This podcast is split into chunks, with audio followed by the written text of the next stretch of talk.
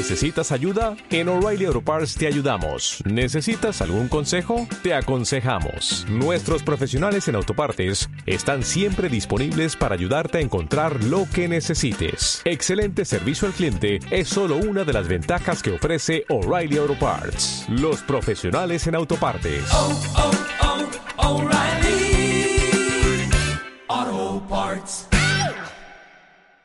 Del Intereconomía.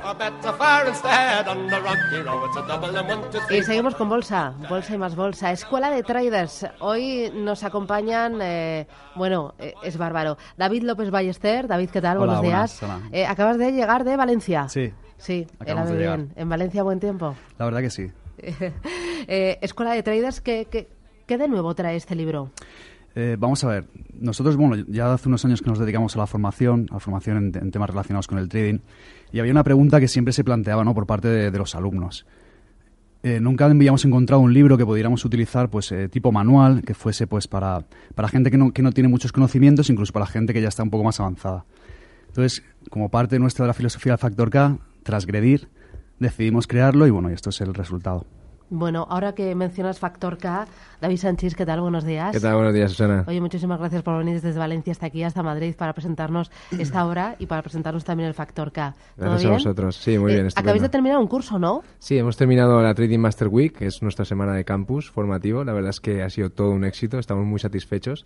Hemos transmitido todo nuestro conocimiento, toda nuestra formación en diferentes estrategias, en diferentes mercados y tenemos que decir que el resultado ha sido bárbaro porque el feedback de los alumnos es lo que lo que lo demuestra, vamos. Eh, ¿Cuántos alumnos se han apuntado? Actualmente hemos trabajado con 20 inscritos y luego pues se iban y venían invitados, una media de 5 al día aproximadamente. Ujú. Total ¿Habéis- 25 alumnos por día Eh, aproximadamente. habéis hablado de trading, pero habéis hablado de cocina también. Sí, Cocina trabajamos. Ya, lo trabajamos, sí, sí, lo has visto. Veo que, que- que has visto las imágenes en Facebook. Trabajamos diferentes líneas. Eh, hay una frase que utilizamos mucho que somos mucho más que trading y enseñamos pues nutrición, deporte, fiscalidad, planificación, todo aquello que engloba la actividad y que puede hacer que, que mejores tanto en esa misma actividad del trading, como hemos visto en Escuela de Traders, como en cualquier actividad que desarrolles en tu vida. Porque eh, también eh, contáis que es muy importante no solo el trading, sino saber qué haces con tu vida y saber qué haces con tu tiempo. ¿Y qué quieres hacer sobre todo? Eso es eh, de lo más importante, ¿no? El tener claro qué es lo que quieres conseguir, eh, tener objetivos y con la formación lo que tratamos es de que la gente tenga un foco sobre lo que realmente quiere hacer con su vida. Eh, mm, David, en, esta obra que tengo ahora en mis manos, Escuela de Traders, eh, ¿qué pretendéis con, esta obra, con, este manual? Pues un poco la idea es desmitificar la, dificultad de esta actividad. Al final esto, pues bueno, tiene, tiene una curva de aprendizaje como cualquier otra actividad, pero no es tan difícil como parece. Entonces, lo que tratamos un poco es, llevar el trading a, a toda- a todas las capas, a todas las personas que estén interesadas, no solamente ya en ser un profesional del trading, sino en, en poder obtener una rentabilidad a sus ahorros de una manera más eficaz de lo que, de lo que hoy en día pueden obtener por los métodos tradicionales. Porque no es complicado, eh, está muy mitificado realmente. Eh, el complicado realmente es el, el- lo que es la parte psicológica. El- la parte de la actividad, lo que es el- al final es comprar y vender. Puede llegar a ser complicado, pero al final un poco va a depender de la persona. Entonces lo que tratamos desde aquí es poner las pautas y guiar a las personas para, para esas fases un poquito más complicadas, pues que tengan como un apoyo, una ayuda, un mentor para, para, para un poco que van esas etapas. Eh, hablas de eh, que cada uno se haga su plan de, de trading. Efectivamente, porque no hay, un- no hay un plan que valga para todas las personas. Entonces, dependiendo de la situación de esa persona, pues va, va a tener que priorizar pues unos aspectos u otros de la actividad.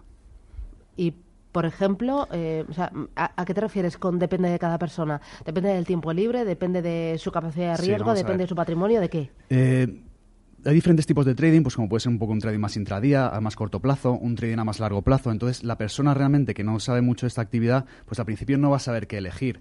Nosotros siempre decimos que hay un trading, tú tienes que adaptar el trading a tu estilo de vida y filosofía. Entonces, a través de este manual, con las indicaciones, esa persona va a poder determinar qué tipo de trading es el más adecuado. Porque si hacemos una cosa que no se adecua a nosotros, difícilmente vamos a poder conseguir una mm, cierta efectividad. Porque, Sánchez, hay distintos tipos de trading. Por supuesto, eh, tienes day trading, swing trading, eh, diferentes productos y según sea tu personalidad, tu capacidad, tu aversión al riesgo, pues podrás utilizar unos u otros. A lo largo de esta semana que has comentado antes, pues hemos trabajado opciones eh, financieras, hemos trabajado forex, hemos trabajado futuros, hemos trabajado acciones y con todo esto uno tiene que un abanico en el cual puede elegir y decidir, oye, qué es lo que mejor le va, ¿no? ¿También habéis trabajado CFDs? CFD lo trabajamos como algo transitorio y un producto puente entre lo que es la operativa del día a día y el futuro. ¿Por qué producto es transitorio?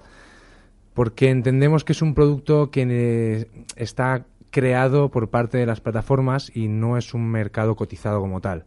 Entonces eh, apostamos porque realmente sea transitorio para poder aprender con una cantidad de dinero reducida y cometer, cuando tienes riesgos económicos de, de control emocional, los riesgos operativos, sean las pérdidas lo menor posible, pero enseguida que consigues manejar la actividad puedas eh, acceder al futuro, que es donde realmente está el mercado que, que nos interesa. Porque hay que empezar a trabajar con simuladores al principio o siempre con dinero? Vamos a ver, yo soy partidario de utilizar el simulador para lo que realmente vale, y es para terminar de interiorizar el sistema y conocer la plataforma para evitar el riesgo operativo. El riesgo operativo simplemente es el no saber y el poder apretar una tecla y que no sea la adecuada. Entonces, una vez que ya tenemos interiorizado el sistema y conocemos la plataforma, lo normal es el siguiente paso es pasar a CFDs. CFDs, ¿por qué? Porque es un producto que con una pequeña cantidad nos permite subir por la escalera o por la curva de aprendizaje y con ya con pequeñas cantidades que nos permitan que el factor psicológico entre en juego. Pero con el CFD tú lo puedes perder absolutamente todo y más. Sí, por supuesto. No, pero no tienes limitadas tus pérdidas. No es como los productos cotizados, los eh, multi, los warrants, las opciones, los futuros. Ahí tú pierdes solo lo que pones. Sí, bueno, no, eh, eso, eso realmente, o en las ah, opciones y las vendes también puedes perder más de lo que tienes. De todas maneras, yo siempre digo que el, problema no está en el producto. El problema está en el desconocimiento que uno hace del producto. Eh, dicho esto, el tema de los CFDs para nosotros es la parte del aprendizaje. Una pequeña cantidad, una cuenta, pues mil, dos mil, tres mil euros. Siempre limitando las pérdidas con Exactamente. stops, de pérdida. Al final, la persona que es responsable de su actividad, y en este caso del trading, tiene que ser también responsable de la gestión monetaria que haga de ese dinero que tiene en la cuenta.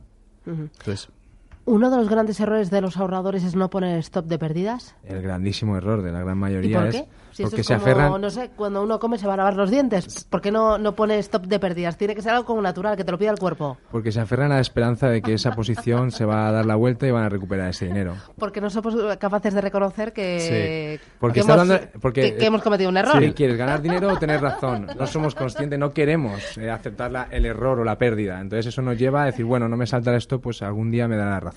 Pero eso que acabas de decir es la base. O sea, al principio toda la gente que empieza eh, tendemos a perder mucho y ganar poco. Cuando estamos perdiendo siempre estamos esperando que el mercado se dé la vuelta para llegar a donde estamos y cuando estamos ganando un poquito, entonces, ay, me salgo que estoy ganando. Y es un problema, pero eso cuesta y al final es un aprendizaje más. Claro, o volvemos a recomprar no para compensar. Eso ya es como echar más gasolina al fuego, pagar un fuego con más gasolina. Eso ya es lo peor que puedes hacer. Eso nunca. eso nunca y sobre todo te diría, eh, vamos, si no estás muy experimentado y si vas a trabajar con productos derivados como un CFD de un futuro, es totalmente desaconsejable. eso, como dice Bolinche, sería uno de los grandes capitales del trader. bueno. ¿O no? A mí me da miedo solo de pensarlo, que alguien que está empezando pueda hacer este tipo de operativa. No, lo aconsejo a nadie, te lo aseguro. Porque, eh, ¿qué pasa aquí en nuestra cabeza para eh, cortar siempre las ganancias pronto y no cortar las pérdidas? Pues eh, lo primero es que tienes miedo a ganar. Siempre todos ¿Ah, tenemos. ¿Hay miedo a ganar? Sí, de hecho, cuando, ¿cuántas veces. Uno cuando se enfrenta al mercado lo que quiere es ganar infinito más allá, pero, ¿no? Pero una cosa es lo que uno quiere y otra es lo que su subconsciente le hace hacer. Eh, es lo mismo que, que, un tenista, un jugador de pádel. Yo es que juego mucho al pádel, ¿no? Entonces, cuando empiezas a pensar en la victoria y muchas veces el miedo a ganar a un rival que es mejor que tú, te, en el subconsciente empiezas a cometer errores. Pues esto pasa igual. Ese miedo a ganar a veces eh, te hace coger enseguida eh, lo primero que te da el mercado. Y por otro lado, la esperanza, ¿no? La esperanza de que cuando estás perdiendo, primero no reconocer que te has equivocado y segundo, la esperanza de que vas a recuperar ese dinero que el mercado te está, te está descontando, ¿no? Eh, ¿Qué otros errores o pecados capitales suele cometer el trader novato, el que no tiene ese plan de trading? Yo digo que tres, bueno, de hecho están en el libro, fundamentales. Sobre apalancamiento, la gente opera con posiciones demasiado grandes para su cuenta.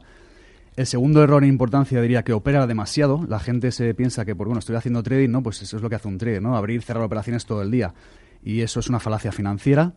Y el tercero, eh, no, no monitorizar su operativa. No llevan un cuaderno de trading y al final no saben lo que se están equivocando. Día tras día siguen cometiendo los mismos errores. Yo creo que básicamente, puede haber alguno más, pero yo creo que esos son básicamente los tres errores más, más importantes. Sánchez, ¿añadirías alguno más? Pues no, porque básicamente es algo que comentamos y, y con lo que conversamos día a día y trabajamos día a día y, y esos son, si consigues corregir esos tres aspectos, tienes mucho ganado. Eh, cuando uno opera en el mercado, cuando uno es trader, ¿hay una hora mejor que otra? Eh, ¿Mejor la apertura, mejor el cierre, mejor cuando mercado americano? Pues depende un poco del mercado que estés operando. En el caso del, del futuro del mini SP500 hay dos franjas horarias que son, que son realmente las que, las que tienen más movimiento y son desde las tres y media, que es cuando abren los mercados americanos, hasta las cinco, cinco y media. Y pasado ese tiempo, desde las 8 hasta, la, hasta el cierre, hasta las 10, 10 y cuarto. Podríamos eh, simplificarlo, sintetizarlo mucho, eh, habría que entrar en cada mercado, pero con las aperturas y cierres tanto de mercados americanos, europeos, asiáticos, tanto en forex como futuros y los mercados que, que se mueven en esas franjas horarias. Eh, cuando uno opera, hay que mirar un gráfico de cinco minutos, un gráfico de una hora, un gráfico de un día. Hay que mirar solo un gráfico, el de mi valor, o veo también el de el IBEX o el SP500. Miro el contado, miro el, eh, el futuro. Ahí vamos un poco a lo que comentábamos, ¿no? Según tu estrategia, eh, tendrás que guiarte o trabajar con unos marcos temporales establecidos.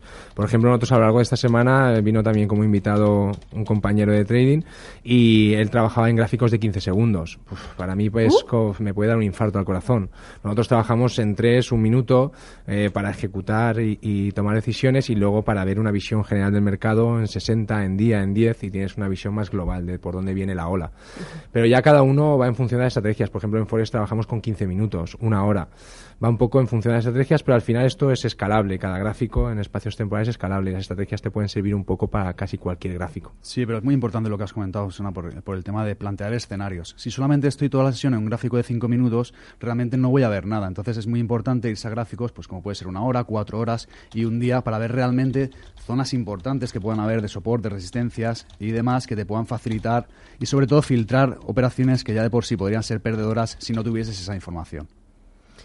Eh, me interesa también el subyacente, sobre qué activo es mejor trabajar. ¿Hay un activo ideal o, o hay activos que desechar dependiendo de la liquidez? O- Sí. O, me estoy inventando...? No, no, no, tienes mucha razón. Si estamos hablando, por ejemplo, de futuros, de operativa con futuros, vamos a buscar siempre productos que sean bastante líquidos. Por ejemplo, en el caso de los futuros, uno que está muy de moda es el futuro del DAX alemán y, por supuesto, pues todos los futuros americanos, pues como pueda ser el futuro del Dow Jones, como puede ser el futuro del SP500.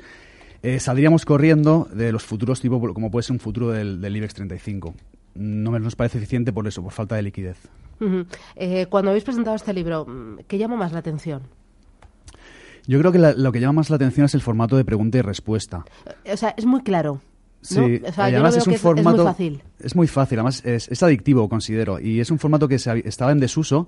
Y yo antiguamente em, siempre me ha gustado mucho el tema de la bolsa y, y solía leer pues eh, antiguas publicaciones que, que existía este formato. Entonces, así como un poco vamos a recuperar este formato porque puede ser muy interesante para la gente que está empezando, pues el, el dinamismo que, que lleva el, el escribir y el responder una pregunta tras de otra. Yo al hilo del dinamismo pues diría un poco que, que vale casi para cualquier nivel, ¿no? El que se está iniciando... A mí me parece esto un poco... No, sí, el que se está iniciando eh, tiene una guía paso a paso de respuesta sobre productos, sobre estrategias, sobre contenido muy claro y conciso y el que ya tiene una experiencia pues le puede servir para descubrir tanto otro mercado como las posibilidades que tiene el sistema que también se indica en el propio libro cómo qué sistema y qué estrategias desarrollamos nosotros. Además, el- el- la dificultad va increciendo. Desde que empiezas, pues se explica pues, lo que es un futuro, lo que es un trader, todo este tipo de cosas básicas y vamos incrementando la dificultad hasta llegar ya pues, a, lo que, sí- a lo que es el sistema en sí y un poco más a aspectos más técnicos como puede ser la gestión monetaria, el psicotrading y demás. Oye, ¿qué es la no-name? La no-name es un, es un guiño que le, que le hicimos a nuestro mentor. eh, fue el que un poco desarrolló este sistema. Nosotros lo hemos adaptado a, a las condiciones actuales del mercado. Y es un nombre que sacó él pues porque no, no, no encontró otro nombre, ¿no? Y dijo, no encuentro ningún nombre que, que, le que pueda usar. Y dijo, pues no-name. Y con eso se quedó. Y como es una cosa conocida, pues lo hemos ¿Y, y qué es la Juan Tamariz? La Juan Tamariz es un tipo de salida que, co- que hace, que es un tipo de comportamiento del mercado, pero bueno, es, es un poco por ahí. Pues tampoco nos supongo que no encontró un Porque nombre hace, mejor. en realidad es porque hace un doble engaño Sí, el un mercado engaño. y entonces a Juan Tamarín, ¿no? Te hace magia y te, te hace el engaño Bueno, mercado. David López Ballester, David Sánchez, Escuela de Traders, las 101 preguntas que cambiarán tu trading para siempre. Enhorabuena por el libro. Eh, gracias. bueno, eh, muy Muchas claro, gracias. muy didáctico y muy fácil. Nada, a aprender. Gracias. Muchas gracias, Susana. Adiós, hasta pronto. Chao. Hasta ahora.